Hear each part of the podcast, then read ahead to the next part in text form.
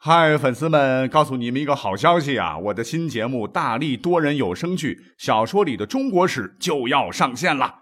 想要了解新节目或者跟我互动聊天，赶快来加入 VIP 粉丝群，入群二维码就在本期节目的声音简介中。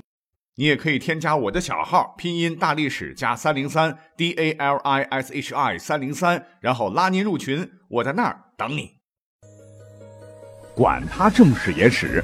这里只有大历史，大力讲的历史正在播出，欢迎收听本期节目。有句话叫“人为财死，鸟为食亡”啊，那在历史上确实有太多争权夺利引发的算计了，所以今天呢，就给各位来表一表古代腹黑的故事。我们先说的这位历史人物，就是汉初三杰萧何、张良和韩信。之外的 另一位奇才，他就是经常被我们忽视的陈平啊。陈平在历史上一生奇谋不断的啊，腹黑绝对是 number one。哎，我们都知道陈平的老板是刘邦啊，而刘邦的死敌是项羽，而项羽身后的厉害人物就是亚父范增。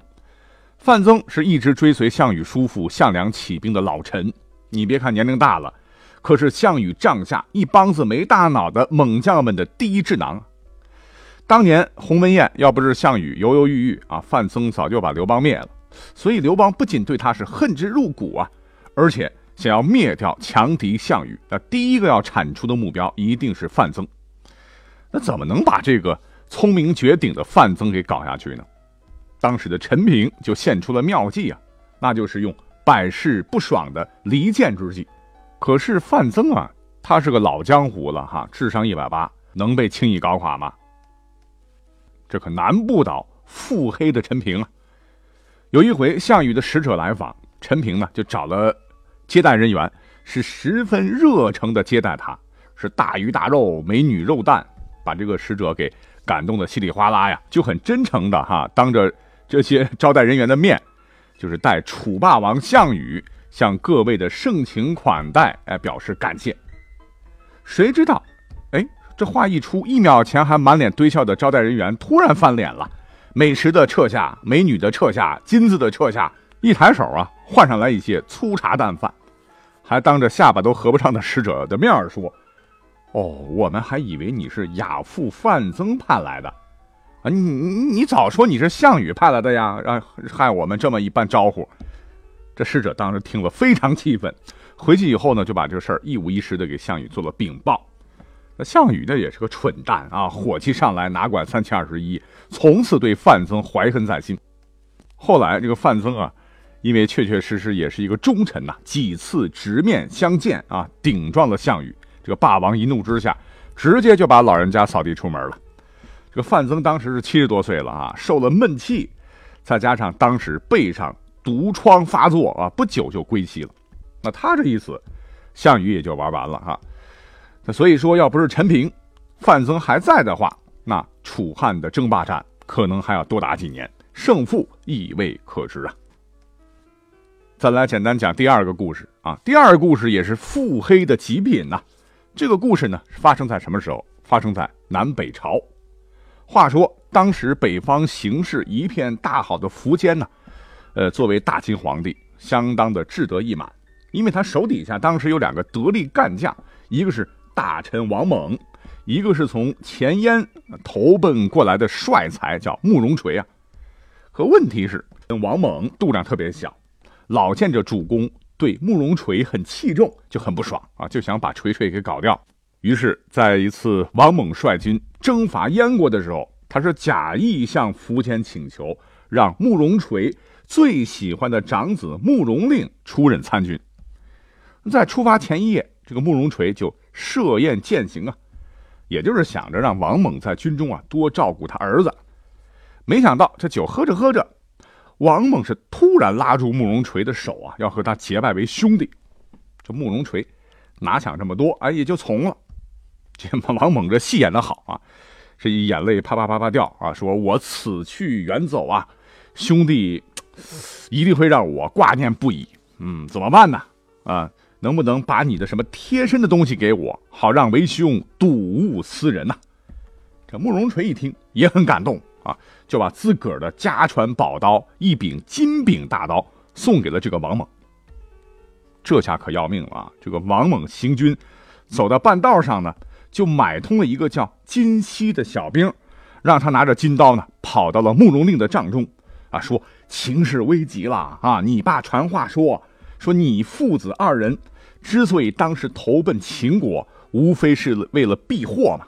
如今这个王猛心胸狭窄，想搞掉咱们俩，而这个苻坚表面上对咱们很好，实际上他是听王猛的。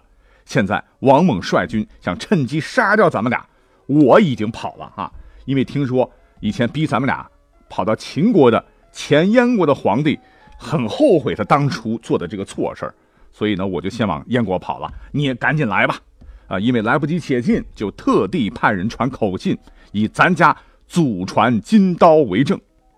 慕容令年龄还小嘛，没什么城府啊，一听是大惊失色，再看这个金刀，嗯，确实是我家的。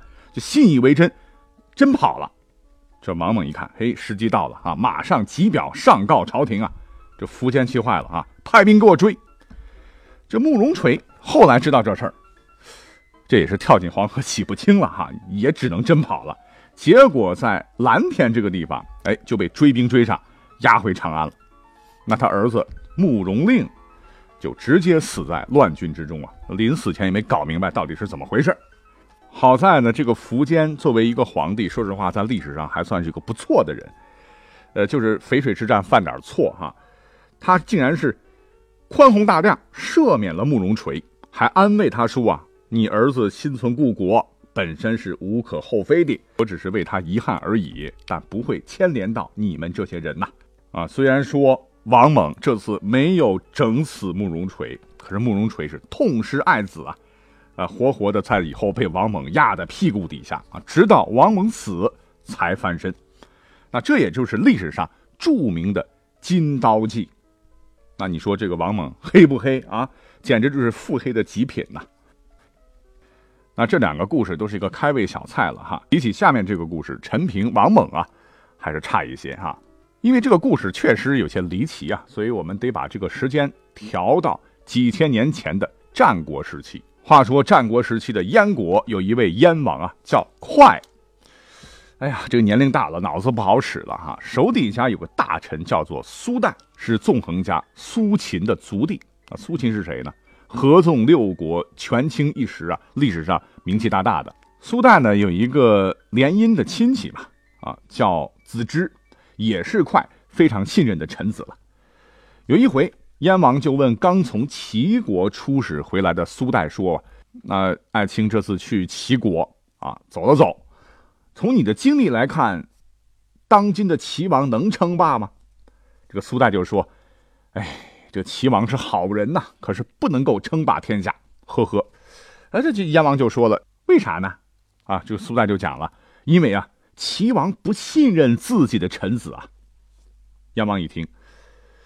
那齐王不行，啊，你看看啊，我快啊也算是个人君，怎么样？这个苏代就说哈，说大王只要更加信任臣子就可以了啊。比方说，您手底下一个叫子之的大臣，旷世奇才啊，有他的辅佐，大王早晚能称霸群雄。燕王一听高兴啊，从此以后特别信任子之了。其实呢，这是苏代和好哥们儿、好朋友子之设计好的哈。回去以后呢，这个苏代还给这个子之就如此这般、如此这般的交代了一番。子之是大谢之啊，就按照苏代的安排，就很快找了一个叫做陆毛寿的一个说客啊，去给燕王灌迷魂汤。这家伙也是好口才啊，说大王啊，您治理国家功绩非凡呐，可是。比起上古时代的贤王尧帝，还差那么一丢丢。您知道为啥吗？啊，因为人家名气比您大。为啥比您大？您晓得吧？啊，因为人家尧进行了禅让啊。你看人家尧当年把这个天下要让给许由，而许由这个人呢没有接受啊，所以呢尧有了让天下的美名。而实际上他也没有失去天下呀，王还继续做着呀。那如果您现在把国家让给能干的子之，啊，子之一定不敢接受。那您也可以向天下表明，您和尧有同样的高尚品德呀，那您不就和尧齐名了吗？燕王一听，有道理啊，我啥也没损失，还白赚了好名声啊，被史书记载为跟尧一样的贤王，被千古传颂，这买卖划算。好好啊，就这么干。于是呢，就昭告天下，说我贤能啊哈，我要让王位给子之。子之这个时候。肯定要有自知之明了哈，赶紧就说不要不要了啊，我何德何能了，还是要听燕王的啦。啊，燕王很开心啊，也就没有多想。那子之在燕国的地位呢，一下子就提高了很多。紧接着这事儿还没完，这厚脸皮的子之啊，又按照苏代之前说的，另外找了一个说客去继续忽悠燕王，说大王啊，你已经美名传四方了，but 啊，咱这事儿得做圆满喽。啊，你你知道大禹为什么在名声上比不过尧帝吗？为什么呢？还不是因为大禹当年也是要搞禅让，原本指定了伯益这个人做接班人，可是大禹他不相信臣子啊，还是要重用亲儿子夏启的人做官。等到大禹年老的时候，想把天下传给伯益的时候，你想夏启的人能干吗？于是他们就起兵打败了伯益，夺回了天下。所以天下人都说啊。大禹名义上传位给伯益，和内心呢还是希望夏启继位，是个虚伪的人呐。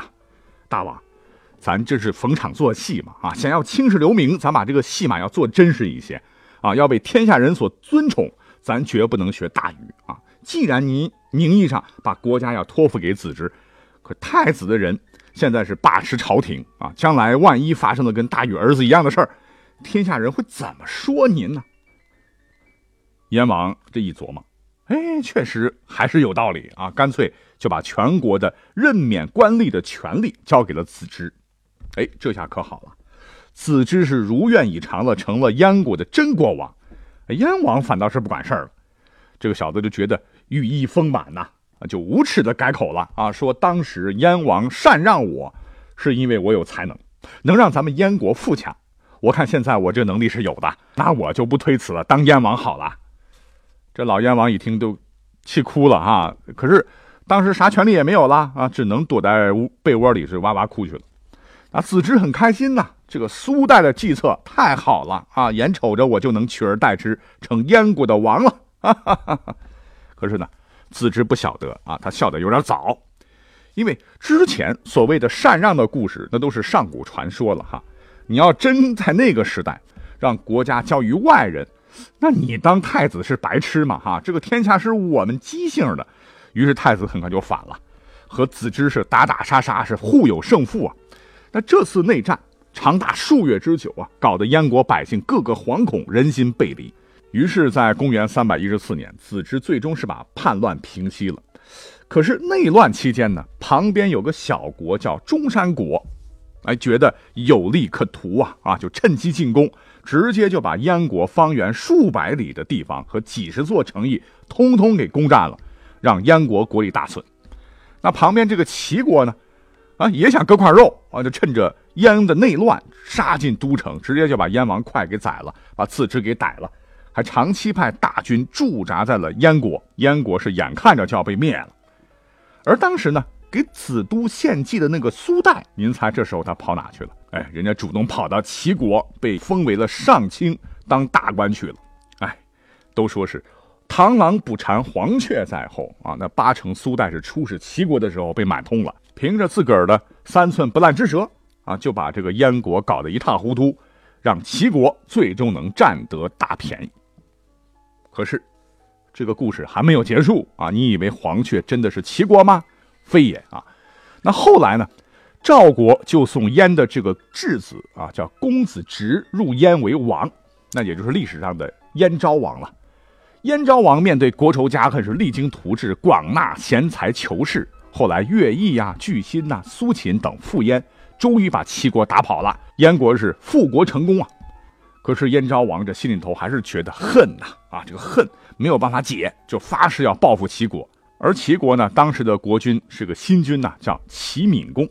这个齐闵公在位期间，是灭宋破秦，战功赫赫啊，是当时秦国最头疼的敌人了。那这时候燕国已经缓过劲儿了啊，加上其他诸侯呢也害怕齐国太强大，于是，在公元前二百八十四年呢，燕国将领乐毅以燕国、秦国、赵国、韩国、魏国五国联军攻齐。所谓是双拳难敌四手，好汉打不过众人呐。燕军最终攻入临淄，这齐闵王出逃，至举国被楚将所杀。从此，强大的齐国是一蹶不振。那这个故事表面上看，我们分析分析，燕国复仇成功了哈，但实际上最终的受益者、最大的受益者还并不是燕国，因为燕国大仇得报，可是也是自损八千，趴窝了。那当时最大的受益者是谁呢？是秦国，啊，所以没有想到燕王哙啊想搞个腹黑，让自己留名千古，结果呢被腹黑的子之设计，子之又被更腹黑的苏代设计，哎，齐国以为这样就能搞死燕国，占大便宜，不曾想最终受益的竟然是他国，真可谓是机关算尽太聪明啊，反误了卿卿性命，真是一连串的腹黑连环套。所以，我们来想一想啊，历史最终选择的秦国一统天下，真的是有道理的啊，因为其他国家都太作了哈。好，感谢收听本期节目，我们下期再会。